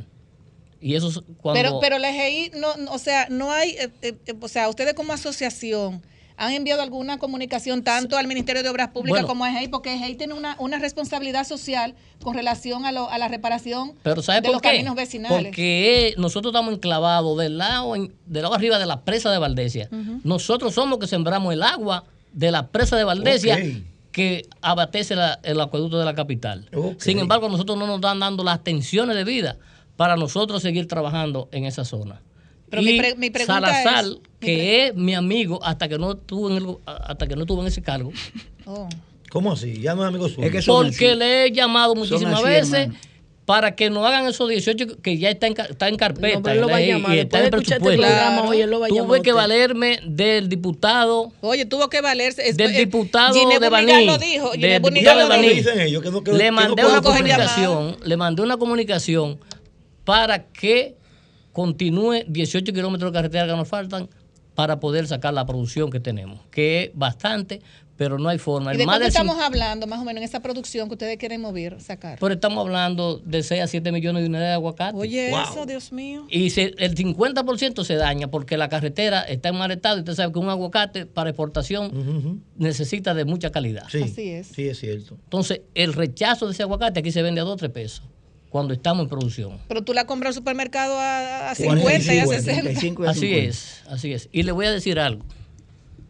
Si esta tasa cero pone en funcionamiento, se fuñeron todos los productores. Porque un ejemplo, hay que agradecer, lo- las cadenas de supermercados le han abierto la puerta a los productores y le están comprando directamente a los productores. Están pagándole ahí mismo. y le están ayudando, pagando a- a, su ¿verdad? tiempo. Están ayudando. Claro. O sea, nosotros le vendemos a, una a varias cadenas de supermercados Sí, sí, sí, a través de nosotros. Están ayudando y pagando. Nos están mismo. pagando a tiempo, nos están ayudando. Y mejor que el gobierno. Pero, pero cuando llegue la tasa cero, ellos van a comprar, claro, la- ellos la- van a traer su producto exact- directamente y no van a tener que comprarnos a nosotros. exactamente, sí. Wow, Entonces, increíble. eso es una calamidad para este Así país, un país totalmente, eminentemente agrícola. Wow. O sea que yo entiendo que eso no debe, y yo creo que nosotros los productores, los agricultores, tenemos que, si tenemos que tirarnos a la calle a defender eso, lo vamos le a iba hacer. preguntar que en, en las reuniones, por ejemplo, que ustedes sostienen, porque siempre las asociaciones se reúnen cada cierto tiempo, en la semana o al mes, me imagino que ese es el tema central de ustedes. ¿Tienen pensado algo, no sé, alguna visita al ministro de Nos- Agricultura, al presidente de la República, para que ustedes lo protejan con relación a lo que usted está diciendo? Nosotros tenemos asamblea el primer domingo de cada mes. Mañana nosotros tenemos asamblea y vamos a tocar ese tema. Somos 635 producto- productores y no estamos de acuerdo con la tasa cero, porque eso va en detrimento de la producción nacional. Bueno, Yo, yo... quiero hacer una pregunta en el aire. A ver quién me da Bueno, tú, tú estás en el aire. No, no, en el aire sí, Ah, no ya. específicamente a nadie. Porque Abinader se bautizó como el presidente que escucha. El presidente que escucha, que a cada rato emitían un decreto y por, lo- por los comentarios le daban para atrás. Pero de repente, esta ley, ¿verdad? Nadie la quiere. Entonces, no sé qué es lo que ha pasado. Es decir, ¿por qué el presidente Bueno, no eh, habla? el 99% de los dominicanos, incluyendo al empresariado, no quiere la ley precisamente para proteger la producción Pero nacional. el presidente no dice nada.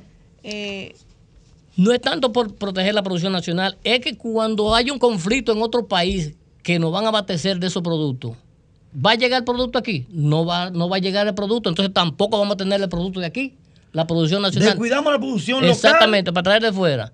Entonces, ¿qué es lo que ocurre? Que en eso no se va a beneficiar el pueblo, se van a, beneficiar un grupito de empresarios. Se va a beneficiar un grupito de, de empresarios. A mí no me van a dar eh, para que yo traiga. permiso para que traiga. Es un grupito que se va a beneficiar. eso es un negocio a la medida que se está ¿Y haciendo. será que el presidente no quiere ganar, no quiere voto? bueno, yo, lo que nosotros Las queremos elecciones es... que vienen, yo no sé cómo serán, pero aquí nadie se va en primera vuelta. ¿Qué?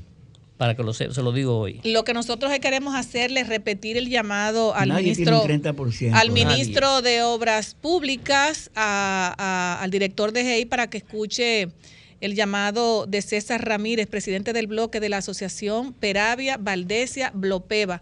¿Por qué? Porque realmente cuando usted tiene rubros que hay que movilizarlo, antes por ejemplo, eh, cuando la producción era mínima, usted podía mover la, la- la esa producción en burro, en mula, Claro. en mulo, ¿verdad? Que se Así dice, es, en mula. Y pero eh, cuando usted tiene, por ejemplo, esos caminos, esos caminos vecinales eh, reparados, pues la gente se pasó de burro a motor, ¿Y de motor? motor? a Daihatsu y de Daihatsu a, a- a camiones ya más amplios. Pero si usted no tiene cómo movilizar esa producción, Así pues es. el, el productor realmente va a perder. Y necesitamos que el ministro de Obras Públicas y el director de GI escuche el llamado de usted. Que lo ayuden con esa vuelta. Entonces me no gustaría que usted, eh, para finalizar, le haga el llamado a, a- a- a ellos para que ellos puedan entender que sin esos caminos vecinales reparados, pues la producción se daña. Sí, yo quiero hacer un llamado al amigo, el ingeniero Salazar, que ese proyecto está en carpeta. Eso se suspendió por las elecciones y el cambio de gobierno. Ellos deben darle seguimiento. Y son pocos. Y la- son la- 18 sí, kilómetros de carretera lo que estamos Eso es pidiendo. disparate, sí, eso es disparate. Así es que esperamos que colaboren con los productores de la, de la provincia de Peravia Valdesia. Así es. Bueno, pronto voy a ir a desahogarte con, con su saco también a buscar Aguacate, aguacate. mango y aguacate. Aguacate, mango y naranja Ah, agria. pero ven acá. Tenemos en abundancia. Naranja agria, Así vamos es. para allá. Naranja agria, aguacate y mango. A mí no me gusta mucho el mango, pero me encanta cocinar con naranja agria. Es mi, preferido. Cuando yo hago este chivo, este mondongo, me encanta hacerlo con Ay, naranja sí, agria. sí. O sea que vamos a ir a buscar esa naranjita agria Allá por la, allá. la tenemos para ustedes. Yo he visitado, yo he visitado, llena de eso, mira, yo he visitado, mira, yo visitado a Iguana arriba y a Iguana abajo y realmente tu- eh, sostuve unos, unos cuantos encuentros eh, con, con, con muchísimas personas, organizaciones eh, eh, comunitarias importantísimas. Eso es bellísimo, de verdad que Sí, es verdad. eh, hay una vegetación preciosa y, y- y a mí no, no sé, me, me encanta, pero no fui a Iguana arriba. Eh, Quedan cerca. Vamos no a fui ir a Iguana ahora. arriba. Vamos a ir a Después Iguana que hagan la arriba carretera. a traer un Daihatsu lleno de, Hay de- que ir antes de- de de que aguacate. carretera. Ahora que- que- Hay que ir antes. No, de tenemos que ir antes y después que la, bueno, pues después que la hagan, pues si ustedes mejor. quieren hacer un tour cuando ustedes lo deseen. Sí, vamos a ir, Ahí vamos a van a venir llenos de guineo. ¿Qué? Eh, Ay, ay, de ay, Pablo. Vámonos. Y que ustedes vean la realidad de lo que estamos pasando. Sí, vamos, vamos a, vamos a armar un tour para visitar a Iguana Arriba. Pues muchísimas gracias, don César. De verdad que muy oportunas sus palabras en estos momentos y darle las gracias por su por su asistencia al programa que pone el oído en el corazón del pueblo dominicano, el programa que pone estos micrófonos a disposición de todo el que quiera venir a desahogarse con un problema y también con alegría. Nos vamos a una pausa y luego volvemos.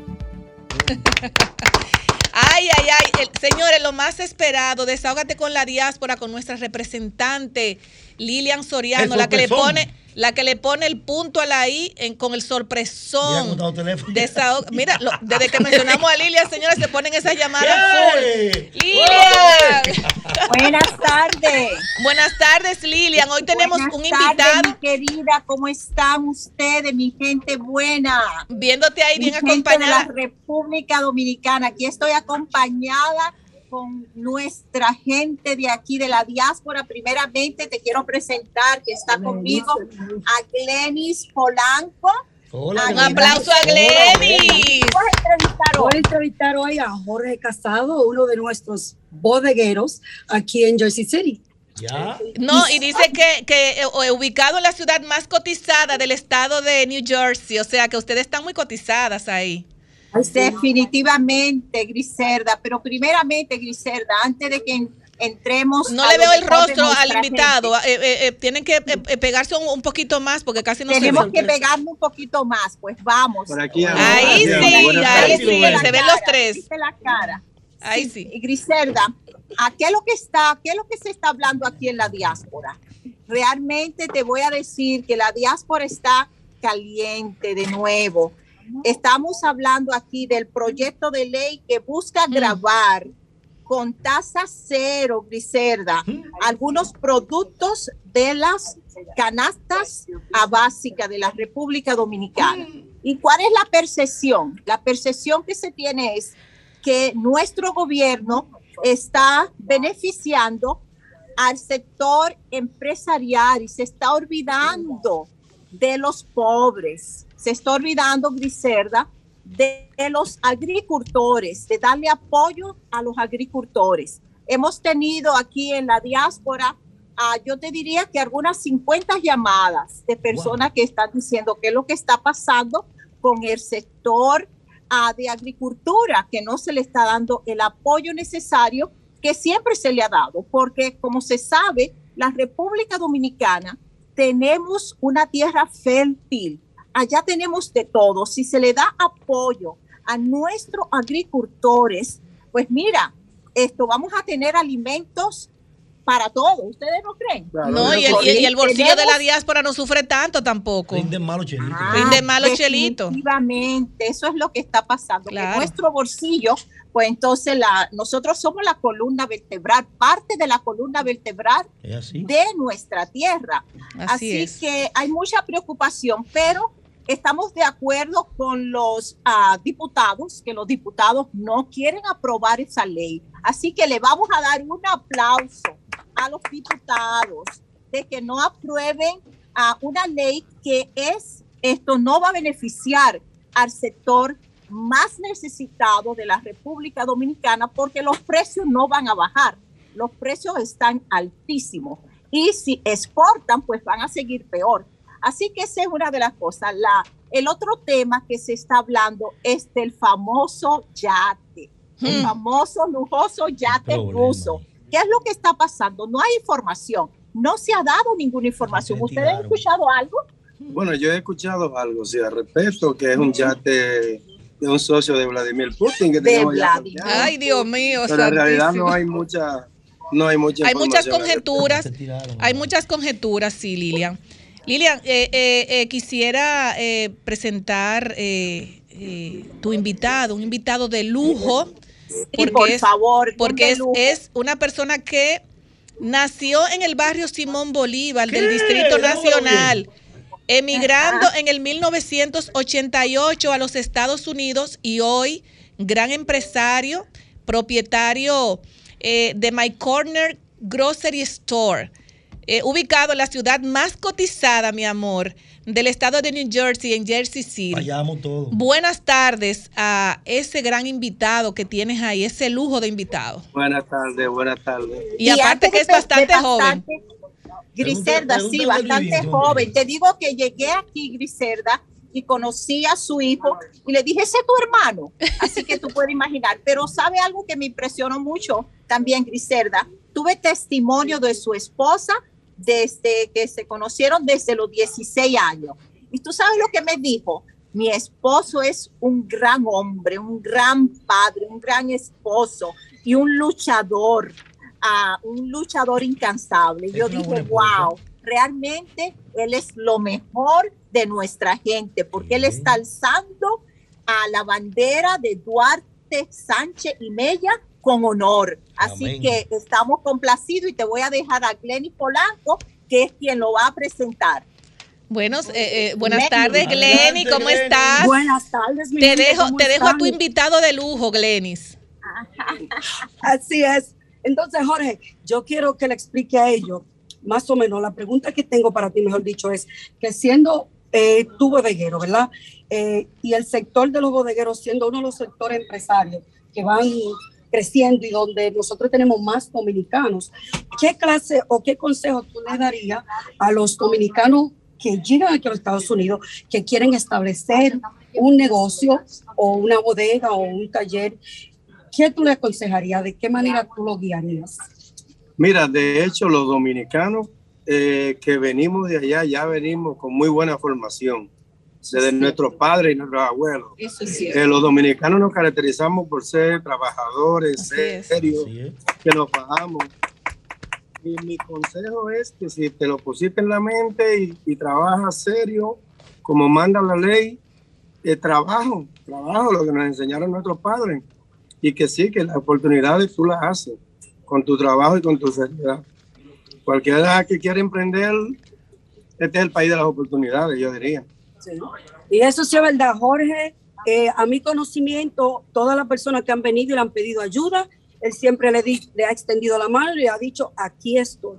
Pero no obstante, no obstante, porque vamos a decir una cosa, no podemos que decir solamente el bodeguero, porque su esposa, Carmen, por favor, ven acá. Ay, es tenemos acá un aplauso que a lo su ha esposa. todo el tiempo. Porque ellos toman turno, él trabaja. la señora Carmen. Sí, él trabaja ciertos horarios y ella trabaja el otro. Excelente, muy bien, muy en bien. Muy siempre, bien. Siempre, Siempre unidos. siempre se dice que detrás de un gran hombre hay una gran Y mujer. detrás En de una gran no mujer, un buen hombre también. En el caso mío no es así, porque ella siempre ha estado al lado mío, no detrás, al Así frente o al lado. Así mismo es. Sí. Entonces, es. eso es lo que le queremos, sí, así mismo es, porque es que a veces siempre pensamos que es solamente el bodeguero, pero no. Ay, es, es en conjunto. Es una un, familia. es un conjunto, claro, es un conjunto. Entonces, Exactamente. Entonces, otra pregunta que te quería hacer, Jorge. Um, se había mencionado o hemos dialogado de que te gustaría regresar otra vez a Santo Domingo. Mi sueño. Ese es tu sueño. Sí, fíjate, eh, como todo dominicano, yo diría que tenemos un gran corazón. Y mi sueño sería algún día poder retornar a mi patria, dedicarme a ayudar a los más necesitados o para lo que mi país me necesita. En el caso de ayudar a los pobres, como de, de aportar cualquier cosa al país Y propiamente. déjame decirte que todo dominicano que, eh, que, que, que se va de, de, de, su tierra querida, lo que quiere es regresar de nuevo a su país. Eh, Claro. eh, porque esa, esa raíz jamás en, la vida se, se quita de- de- del corazón. Eso es así. Eso Esas así. raíces siempre están. Y hablando de ayudar a los más necesitados, Griselda, te voy a decir ahora cuál es el sol presón. ay, vamos a aplaudir, ay, espérate. El Vamos llevar la sorpresón Biblia. de Lilian. Atención, país. Atención, país. Atención, Jorge. persona, gente nuestra. Sí, él va a hacer una donación de 100 dólares. ¡Excelente! me parece que son cinco bonos ah, de canastas básicas, ¿cierto? Así mismo, bueno, Desde ya, ya, dice encendi- ya este la teléfono línea ustedes. enciende. Ya Son entendieron. Bueno, que se enciendan la línea. porque Lilia, vamos a tomar cinco queremos- llamadas con ustedes ahí antes que, que se determine La nuestra programación. Vamos, tenemos ya termine, tres llamadas. quisiera- Vayan anotando, por favor. Vamos a hacer para silencio para que puedan anotar bien los números. Buenas tardes, desahógate. Buenas tardes. Coge la otra. Buenas tardes, desahógate. Buenas tardes, Nelcy Rodríguez. No, sube la voz, por la favor. voz. Nelcy Rodríguez, lo que pasa es que estoy malada de la garganta. ¿Tu nombre? Nelcy Rodríguez. Buenas tardes. Buenas tardes. De nuevo, dile. Buenas tardes, desahógate. Sí, Wendy, el ensanche Quiqueya. Ay, apareció Wendy. Ay. Wendy, muy bien, Wendy. Wendy, Sí. ya tenemos un bono para ti. Anótame a Wendy ahí. Sí. Buenas tardes, desahógate. Sí, buenas tardes. Buenas tardes. Nombre, Hola. nombre y número. Rosemary Aybar, Rosemary Aybar, número de teléfono. 809 Sigue. 849 0965. Gracias, Rosemary. Otra llamada. Buenas tardes, desahógate. Buenas tardes, desahógate. Buenas tardes. Buenas tardes. Sí, buenas tardes. Nombre y número, mi amor. Buenas tardes, desahógate. Antonio Sepúlveda. Tu nom- da, da tu nombre despacio, por favor. Antonio Sepúlveda. 80 Antonio 8 Sepúlveda. Ah, no, eh, no- 829 Ojo, ok, 571 3223. excelente. ¿Cuánto ¿Cuánta-? ¿Cuántas llevamos, por favor? Faltan dos. Buenas tardes, desahógate. Noraliz Candelario. ¿Cuál? Noraliz Candelario. Teléfono, teléfono. Buenas tardes, desahógate. Dionisio Duvergé. Dionisio, buenas tardes, desahógate. Buenas tardes, ¿hay más bono? Sí, dale. ¿quién- no- nombre y teléfono. Samuel Bardel, mi teléfono es 809 Ajá. 897 1758. Excelente. ¿Cuántas llevamos? Cuatro, queda uno. Falta una. Buenas tardes, desahógate. Buenas tardes. Olga Dominga Reyes. Olga Domingas Reyes. Sí. Teléfono. 536-3028. Excelente. 536. 3028. Eh, espérate, con- eh, repite el número completo con 809-829. 809. Ajá. 536-3028. 536-3028. Sí. Bueno, ahí te- eh, tenemos, completamos co- ya con las cinco llamadas. Lilian, ahí estamos completos con cinco llamadas, cinco bonos de mil pesos cada uno. Te quiero dar, ah, antes de que terminemos, le quiero dar la última palabra a Jorge, Claro. pero me gustaría también ah, hacer un llamado a nuestra gente de aquí y a nuestra gente de allá también, con relación a cuéntanos tu historia. Sí, sí, claro, cuéntanos tu para historia. ser feliz, para ser feliz a una madre dominicana, Así a varias madres dominicanas. Ojalá que sean 100 madres dominicanas que vamos es. a ser feliz el Día de las Madres, que va a ser antes del Día de las Madres, que vamos a tener 100 madres vestidas buscando un regalito que la diáspora le va a regalar, hacerla feliz. Así que por favor, ah, comuníquense con nosotros a nuestros teléfonos de aquí de la diáspora o al teléfono de la República Dominicana para que contribuyan. Nosotros estamos comprometidos para regalar una nevera y una estufa. Cuéntanos tu historia. Queremos escuchar tu historia, pero queremos saber la madre, hacer feliz a una madre. Así que Jorge, te voy a dar la última palabra para que tú, di- para que tú le digas algo a nuestra gente en la República Dominicana. Así es. Adelante, Jorge. Eh, sí, bueno, nuestra gente allá, yo lo que les solto es a seguir trabajando, a cuidarnos, que todavía no hemos salido por completo de esta pandemia que tenemos en el mundo completo, a cuidarnos y, y a seguir trabajando, a echar para adelante, Así como es. siempre lo hemos hecho. Así es. Pues Lilian, muchísimas gracias a, a esa, a, esa, a ese espacio de ese desahógate con la diáspora bajo tu representación, a, a- a- a ese pequeño espacio que la gente siempre espera con ese sorpresón, porque realmente el país necesita de la mano amiga siempre con la, sabe que hay una problemática de el efectivo, ¿verdad? De la que ahora feria. que nos afecta, que afecta mucho a las personas de escasos recursos y gracias a ustedes que han podido cooperar con nosotros a través de raciones alimenticias, dinero en efectivo para que la persona pueda ir al supermercado a comprar eh, una ración alimenticia. O sea que eh, de verdad que estamos muy agradecidos de la diáspora dominicana, como siempre, el dominicano es muy, muy dado a ayudar y nos sentimos muy orgullosos de ustedes allá. Muchísimas gracias, de verdad que sí. Griselda y el equipo nuestro, nosotros estamos aquí para aportar, para dar felicidad y ayudar en todo lo que sea posible y buscar que sea posible para Así nuestra es. gente. Bueno, yo espero que nos volvamos a ver prontamente. Muchísimas gracias a ustedes allá y, y nada, disfruten este sábado maravilloso eh, eh, en comunión y en paz, ya que entramos en abril, que va a ser ya, tenemos a partir del Ya día 11 estamos, la semana mayor y de Mucha verdad que solamente queremos paz y confraternidad, tanto para los dominicanos allá como para los dominicanos aquí. Ya Muy- comieron habichuela con dulce. Yo Aquí comí se come habichuela siempre con habichuela dulce. con dulce, la- Comimos habichuela con dulce. Y mira, te voy a enseñar qué tenemos acá.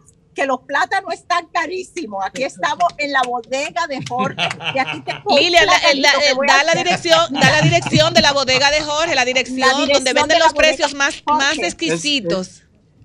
Estamos ubicados en el, en el 389 de la Communiport Avenue, en Jersey City, New Jersey. Me imagino, me, me A la imagino que tienen delivery, ¿verdad? Tienen delivery. Pero llegan aquí. Sí, lo hacemos, lo hacemos. También. De todo un poco. De todo un poco. Bueno, pues muchísimas gracias, equipo. Muchísimas gracias, de verdad. Y les quiero muchísimo. Nos volvemos a ver en la próxima. Muchísimas gracias. Lo queremos. Bye bye. Gracias. Desahógate. Desahógate. Desahógate, desahógate. Desahógate, desahógate. Bueno, pues Eso, muchísimas un gracias. abrazo para todos. Gracias, bye.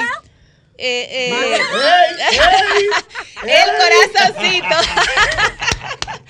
Muchísimas gracias. Eh, Julie Bellis Wanderpool, eh, tenemos que mandar un saludo muy especial a una persona muy querida para mí, para Agradecer a nosotras. este, ya la debería la resolvieron. Excelente, aplausos La a este, se resolvió.